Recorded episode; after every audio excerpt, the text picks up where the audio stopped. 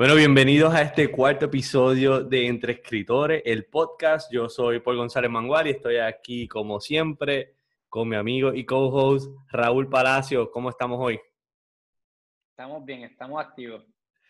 Bueno, mira, hoy quiero hacer un programa, eh, un episodio un poco diferente a lo que hemos hecho, pero algo bien necesario y que ata lo que hemos hablado en otro episodio este, y atarlo y expandirlo en este.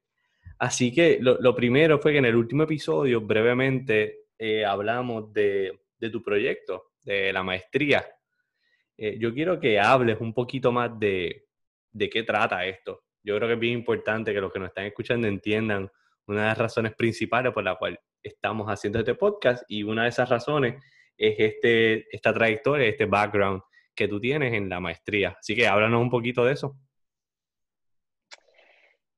Wow, pues déjame decir que quiero admitir a todo el mundo que esto pues lo está trayendo sin haberme dicho en lo absoluto que lo iba a traer, así, que lo vamos a tratar de, hacer de la manera más dinámica posible. Yo, de un principio, pues hemos, he compartido aquí que, empezamos a escribir y em, empezamos a descubrir, ¿verdad? esa pasión por la escritura y como para el 2016 surge para mí la, oportunidad de escribir para el diario El Nuevo Día, eh, haciendo una, como parte de su plataforma digital, o sea, en, lo que son los blogs, los blogueros. Y en esa situación, para tratar de, de desarrollar una serie de escritos, yo pensé que no había un tema que más me apasionara en el momento como esto del tema del desarrollo personal y profesional.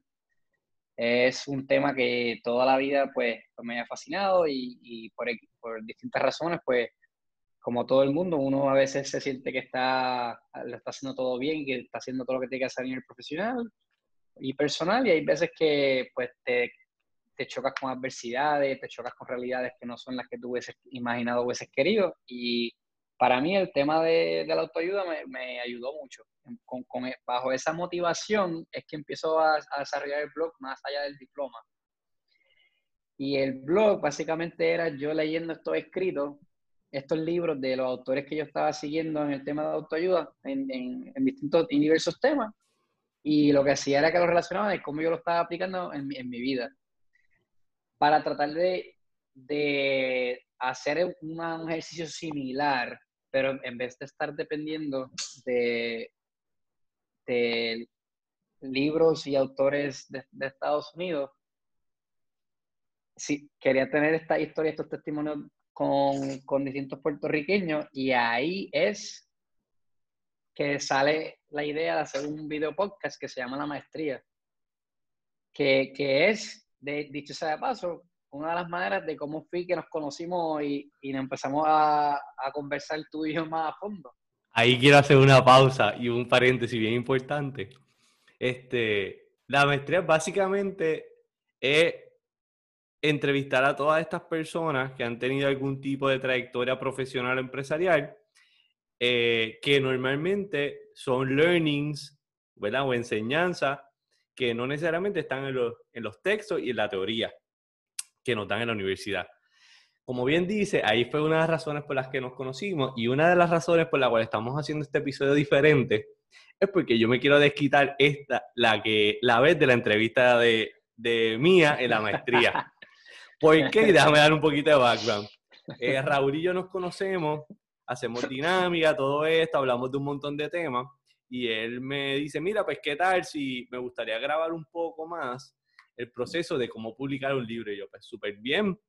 Llegamos a este lugar en condado y de momento llegan dos camarógrafos, dos cámaras, luces, y de momento Raúl se pone una chaqueta y yo digo, y yo, espérate, espérate, ¿qué es esto? Así que la, la cosa, ah, y que no se me olvide. Y tenía una lista como de 50 preguntas que no me las dio antes. Y me dijo, ah, mira, lo que vamos a hacer es este nuevo proyecto que yo tengo, se llama La Maestría, y vamos a entrevistarte desde, un punto de vista de desarrollo personal y empresarial para, para esto que van a estar publicando próximamente. Cinco minutos después estábamos, me estaba entrevistando por 45 minutos. Eh, la experiencia fue súper buena, las preguntas son súper buenas, pero Raúl siempre ha estado del otro lado del micrófono, está haciendo las preguntas. Y en esta ocasión, yo quiero poner a Raúl en el spot de una manera bien positiva, con preguntas muy similares para las personas que luego vayan a entrar a raúlpalaciospr.com y puedan ver los, los, los video podcast de, de, todos estos empresarios este, y profesionales que he entrevistado, súper buenos. Eh, y hacerle las mismas preguntas para que ustedes lo puedan también conocer a él desde el mismo punto de vista que a él le gusta que conozcan a otras personas. Así que lo primero que vamos a hacer es que tú mismo vas a hacer la bienvenida de la maestría, pero vas a decir que te vas a entrevistar a ti y yo te voy a hacer las preguntas. Así que adelante, caballero. o sea, ¿tú crees que diga bienvenido a otro episodio de la maestría con Raúl Palacio? Hoy nos acompaña el señor Paul González. No, nos acompaña el señor Raúl Palacio. Este, yo soy Paul González, lo voy a entrevistar. Este, bueno, eh, Raúl, escritor, motivador, conferencista o conferenciante, productor, videobloguero, podcastero y CPA. Yo sé que hay mucho más allá de cada una de esas descripciones. Pero, sí, ahí, no, ahí no está papá y, pareja. Son, otros. Exacto. dos full times aparte. Eso es muy importante. Pero la primera pregunta que yo te quiero hacer es: ¿cuál fue tu inspiración desde pequeño? O tu inspiración, tu mayor inspiración cuando eras pequeño. Mi, la, influencia más grande de mi crianza. Wow, ok, pues yo te diría ahí, primero que nada, como, como que, que es la, la, contestación que casi todo el mundo da, que es la verdad, pues en mi caso, la influencia de mi papá y mi mamá fueron bastante presentes. Mi papá porque era un empresario que nunca estudió en la universidad, y sin embargo llegó a generar una empresa con sobre 50 empleados, que en su momento dado fue sumamente exitosa.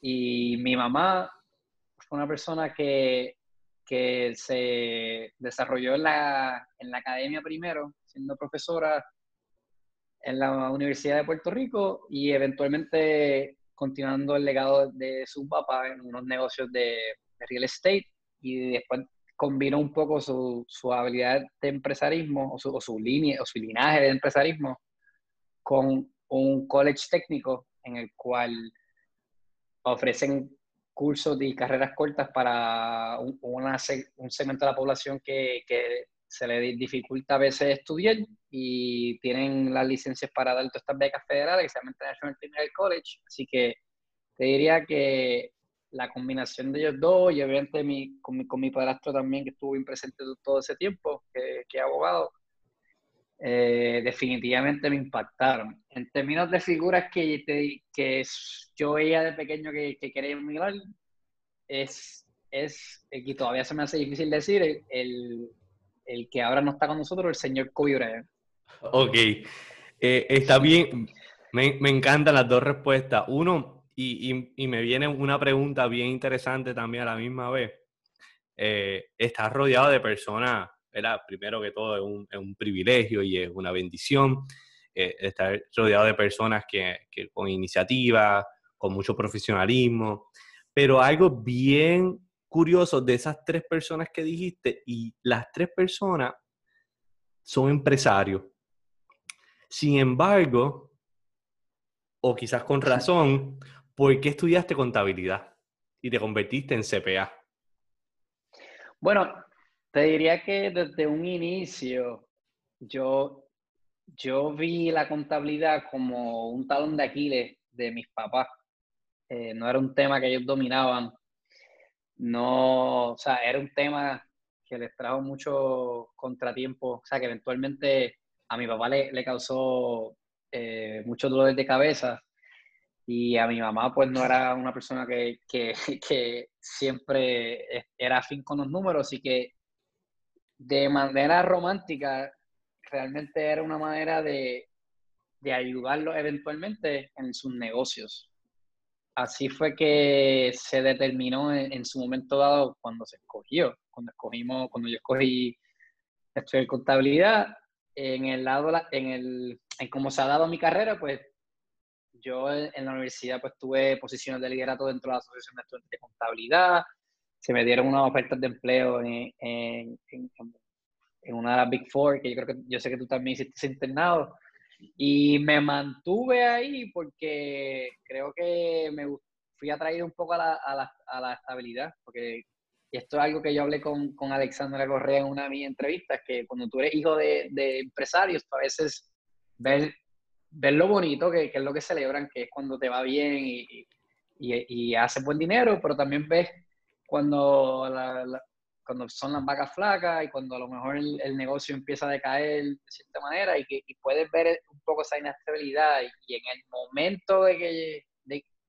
de, la edad que yo estaba y, y, que todavía estoy realmente, pues el apetito para ese riesgo era mucho menos del que ahora. Estoy de acuerdo contigo y creo que lo hablamos en la misma entrevista de, nosotros y una de las razones que también yo estudié contabilidad y era ese, ese es el motor detrás de todos los negocios, es el talón de Aquiles y es la pieza más importante cuando uno administra un negocio. Uno tiene que saber sus números. Si los números estás como un, o sea, estás a lo loco, vamos a hablar claro, estás a lo loco, porque al menos que tengas mucha suerte, el éxito no va a ser el mismo. Este, so, eh, es súper cool. ¿Has tenido la oportunidad de, de entonces aplicar esto para con tus papás o tu padrastro?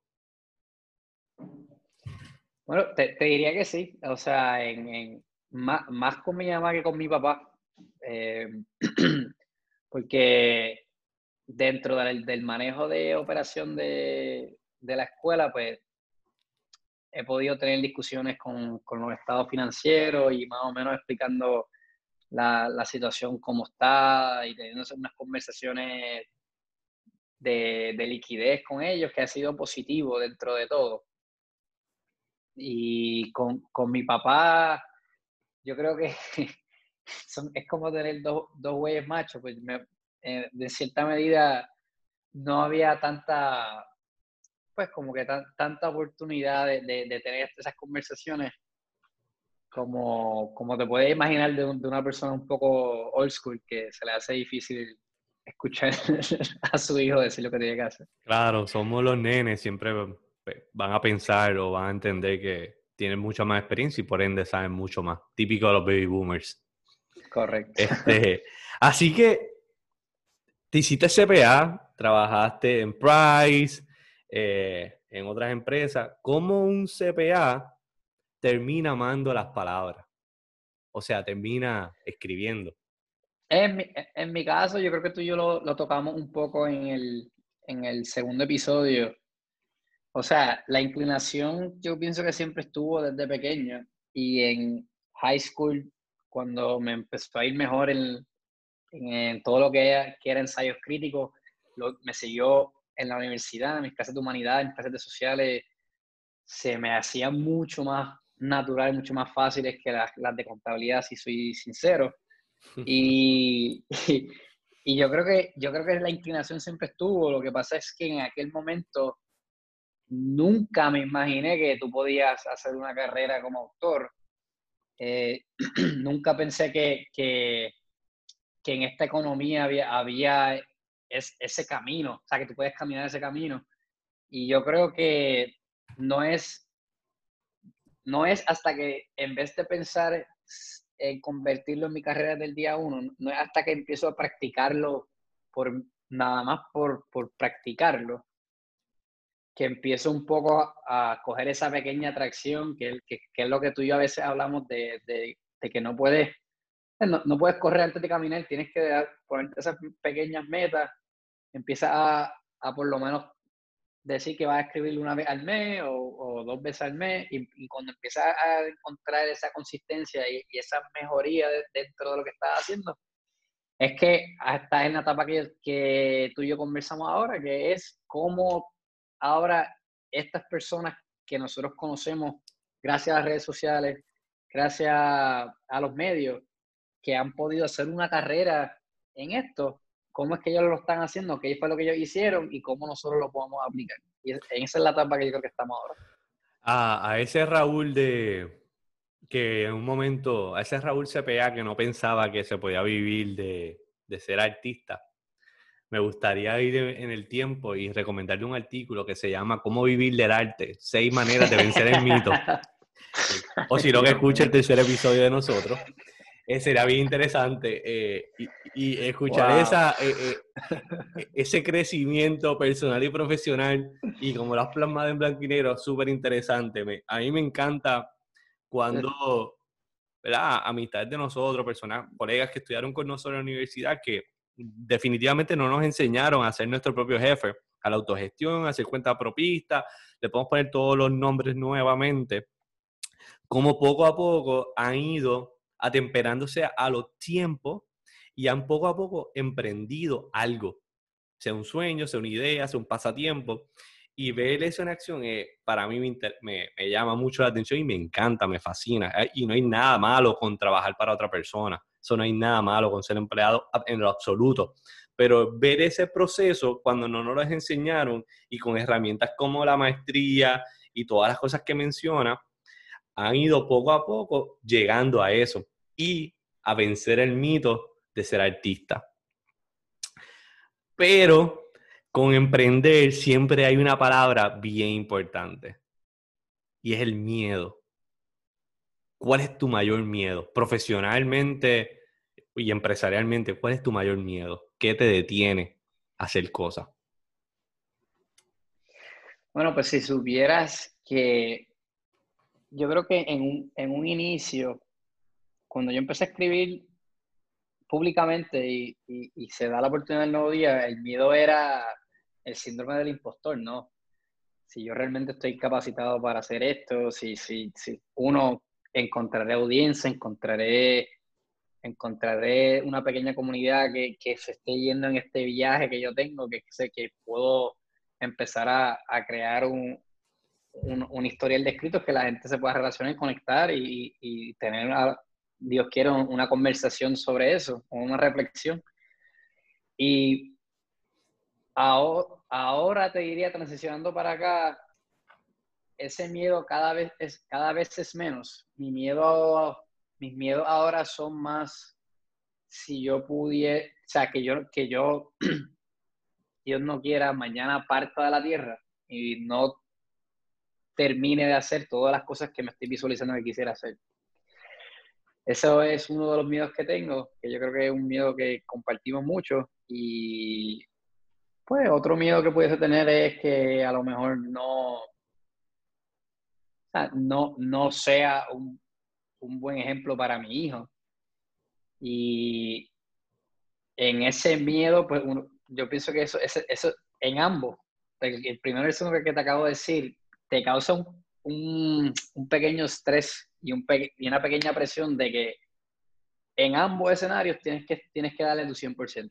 Y por lo menos yo soy de, esas personas que el miedo, el miedo no es que tú no lo vayas a tener, sino es como tú, como tú vas practicando enfrentarlo y no dejando que eso te obstaculice cualquier acción que quieras hacer.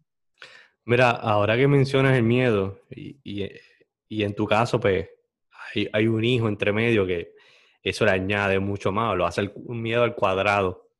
Pero hay una frase que a mí me encanta mucho y sobre el miedo y dice, hazlo. Y si tienes miedo, hazlo con miedo.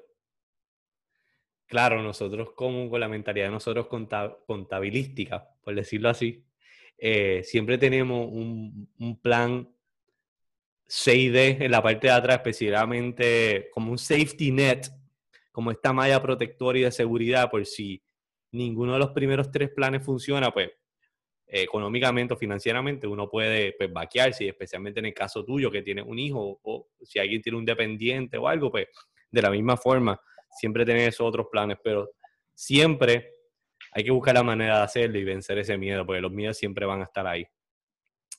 Pero como padre a temprana edad, siendo CPA, trabajando full time, con pareja full time, este, con todos estos sueños que quieres lograr todavía y los que has logrado hasta el momento, ¿qué tres cosas tú me puedes decir que aprendiste y que puedes aplicar no necesariamente en nuestro día a día, sino más en la parte profesional? ¿Qué cosas tú has aprendido como padre a temprana edad que lo puedas aplicar a la vida profesional o empresarial?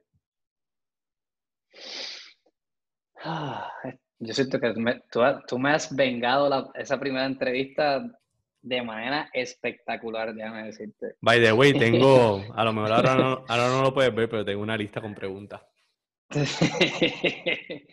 yo, ¿qué tres cosas yo he aprendido a nivel personal profesional que, que, quisiera compartir? Sí, como padre. O sea, learning que tú has tenido como padre y en esta etapa de ser padre, desde que fuiste padre a temprana edad y haciendo todas estas cosas, que los has tenido que aplicar a tu, a tu modus vivendi.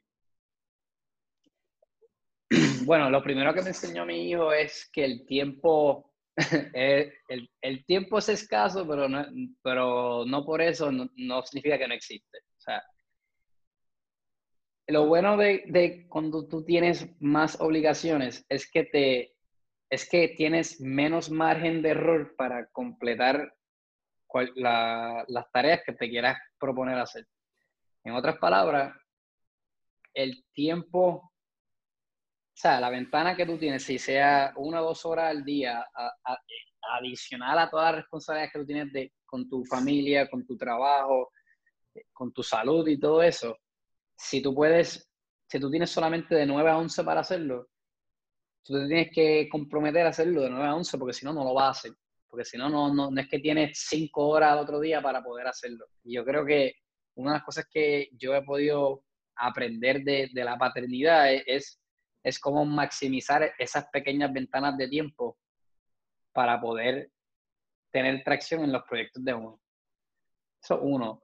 Otra cosa que, que, yo creo que es algo bien bello de los niños que uno se lo olvida es a soñar.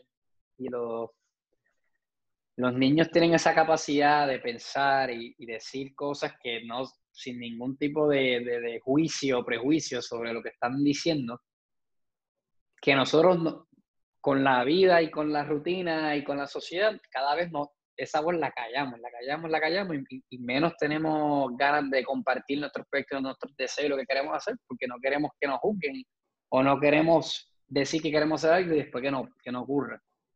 Eh, yo no tengo idea si yo voy a poder eventualmente vivir como un autor, pero es algo que estoy tratando de intentar hacer y lo primero que, y la única manera de, de, de, averiguar si se puede o no es publicando ese primer libro y por eso es que nuestra, la conversación de cómo tú ese primer libro se hizo en un momento dado y sigue siendo una, una, una de, de, las metas que tengo ahora. La tercera tarea o tercera característica que yo creo que, que he sacado del niño es cómo ellos viven el momento. Y nosotros, y esto me lo han criticado en las entrevistas que he hecho a la maestría, en conversaciones que hago fuera de la cámara, porque he hablado con, personas de todo tipo de campo, atletas, artistas, empresarios, y en que están sumamente contentos con lo que han logrado y que si mañana fuera su último día, que ellos partieran felices. Y yo siempre es como compartir el que es uno de mis miedos, pues la, la pregunta no, o sea, la, la, contestación no me hacía sentido porque claramente pues estamos en, en etapas distintas de, de, carrera.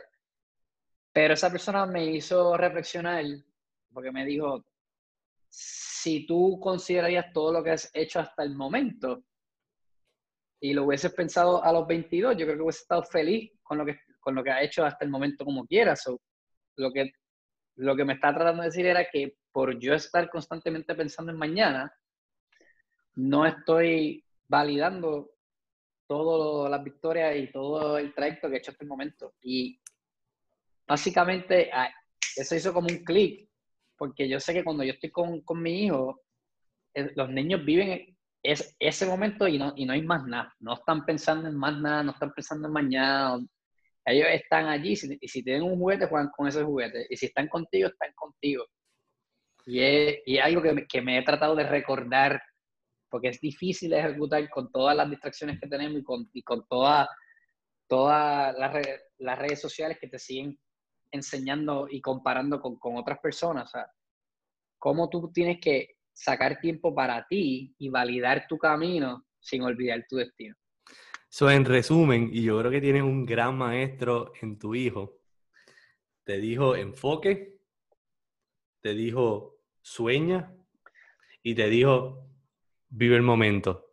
No te estreses por lo que no puedes controlar. Eso suena como que un artículo futuro. Esas tres cosas abundan en ellas, piénsalo.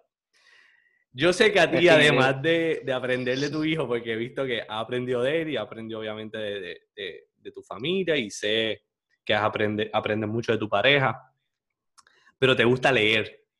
Y como escritor, pues claro que te va a gustar leer. ¿Cuál es este libro trascendental en tu vida?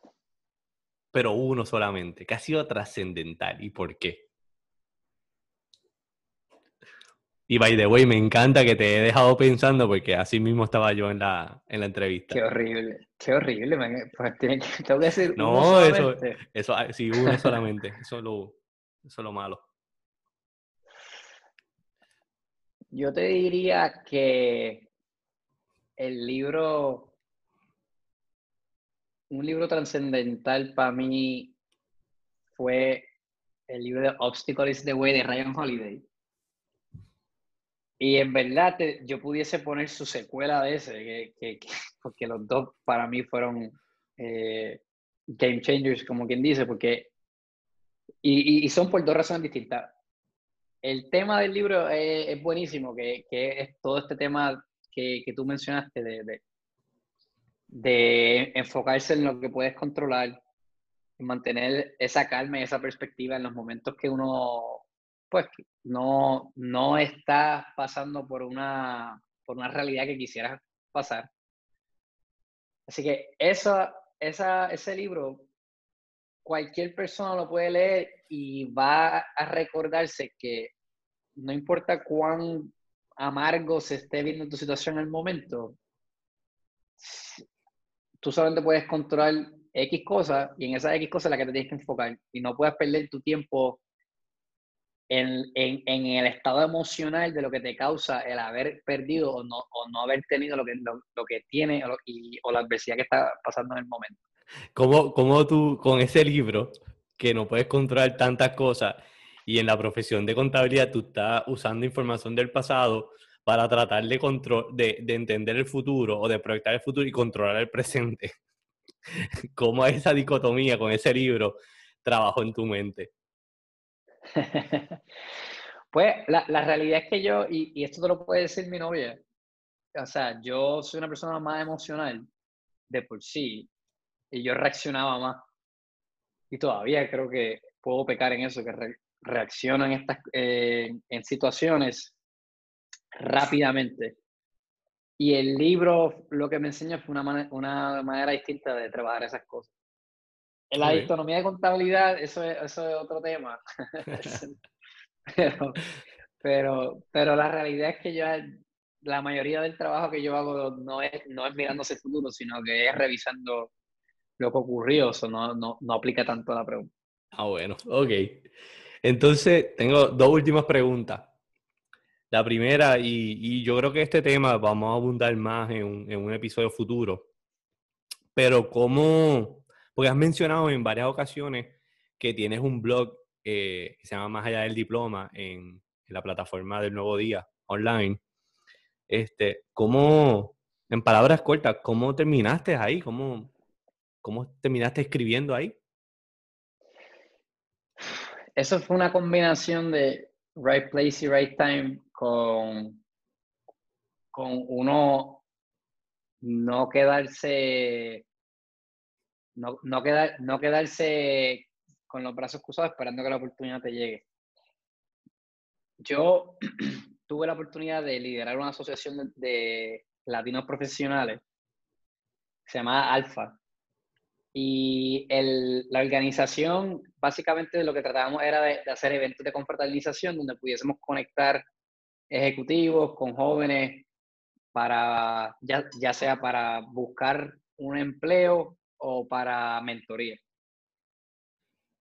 En, en, ese ejercicio, pues nosotros hicimos un montón de eventos, conocimos un montón de gente y por ese liderato me invitan un día al, nuevo día para un grupo focal del, del, periódico porque querían, querían hablar de, querían conocer quiénes eran las personas que estaban liderando en, en, aquel, en aquel entonces y, y, personas jóvenes, porque el grupo focal era, eran eran millennials casi todos.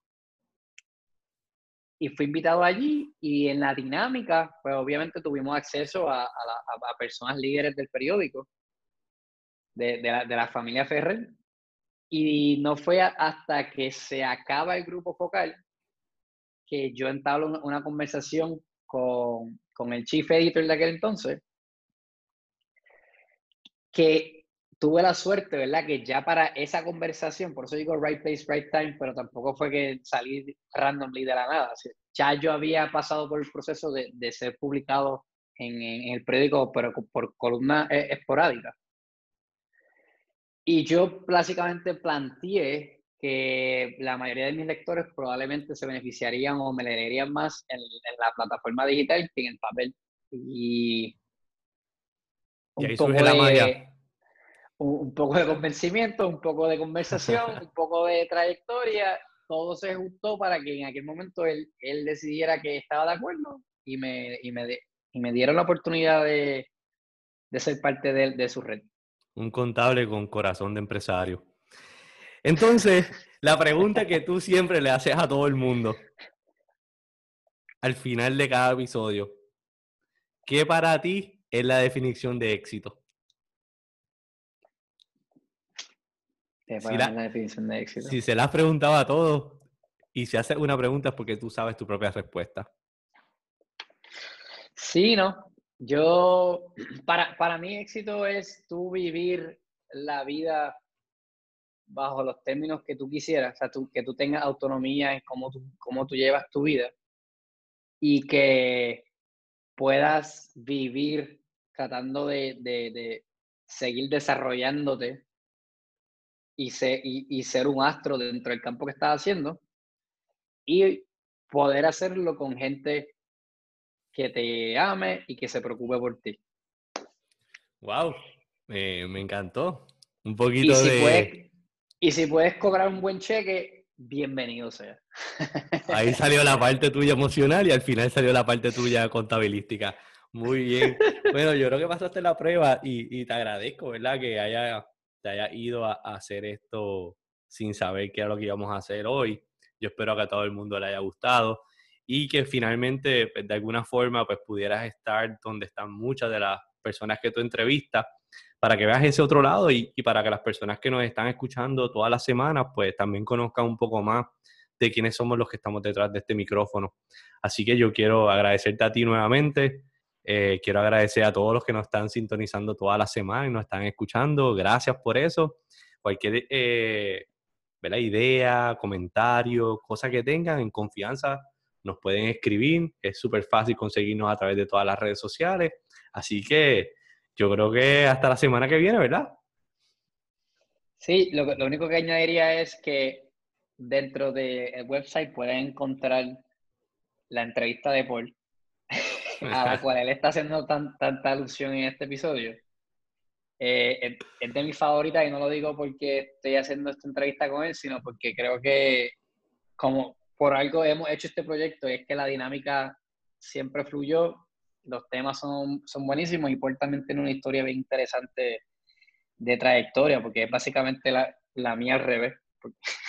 es, cuando, es cuando eres empresario desde, el saque. Bueno, Te lo agradezco, así que gracias a todos y gracias a ti. Hasta la próxima.